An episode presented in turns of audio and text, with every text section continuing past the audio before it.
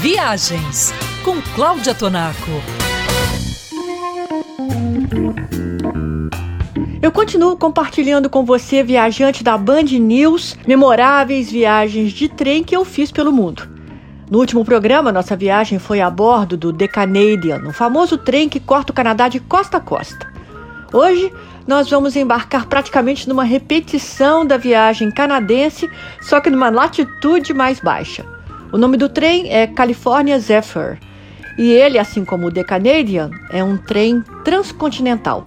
Ele sai de Chicago, na costa leste dos Estados Unidos, e chega a São Francisco, na costa oeste, e vice-versa.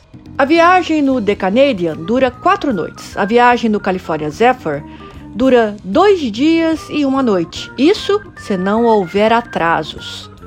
No meu caso, o trem canadense atrasou praticamente um dia para chegar ao destino final. A gastronomia do The Canadian é mais aprimorada, mas isso não é nenhum demérito para a culinária do California Zephyr, que, em compensação, ofereceu paisagens mais variadas do que o The Canadian. Como a população dos Estados Unidos é muito maior do que a canadense, a região das planícies e pradarias era pontilhada por fazendas, o que coloriu e diversificou o cenário. Já no quesito montanhas rochosas, ambos os trens ofereceram um show visual, que é apreciado nos vagões com janelas de vidro até o teto. Para mim, o que desempatou essas duas viagens espetaculares foi a pontualidade.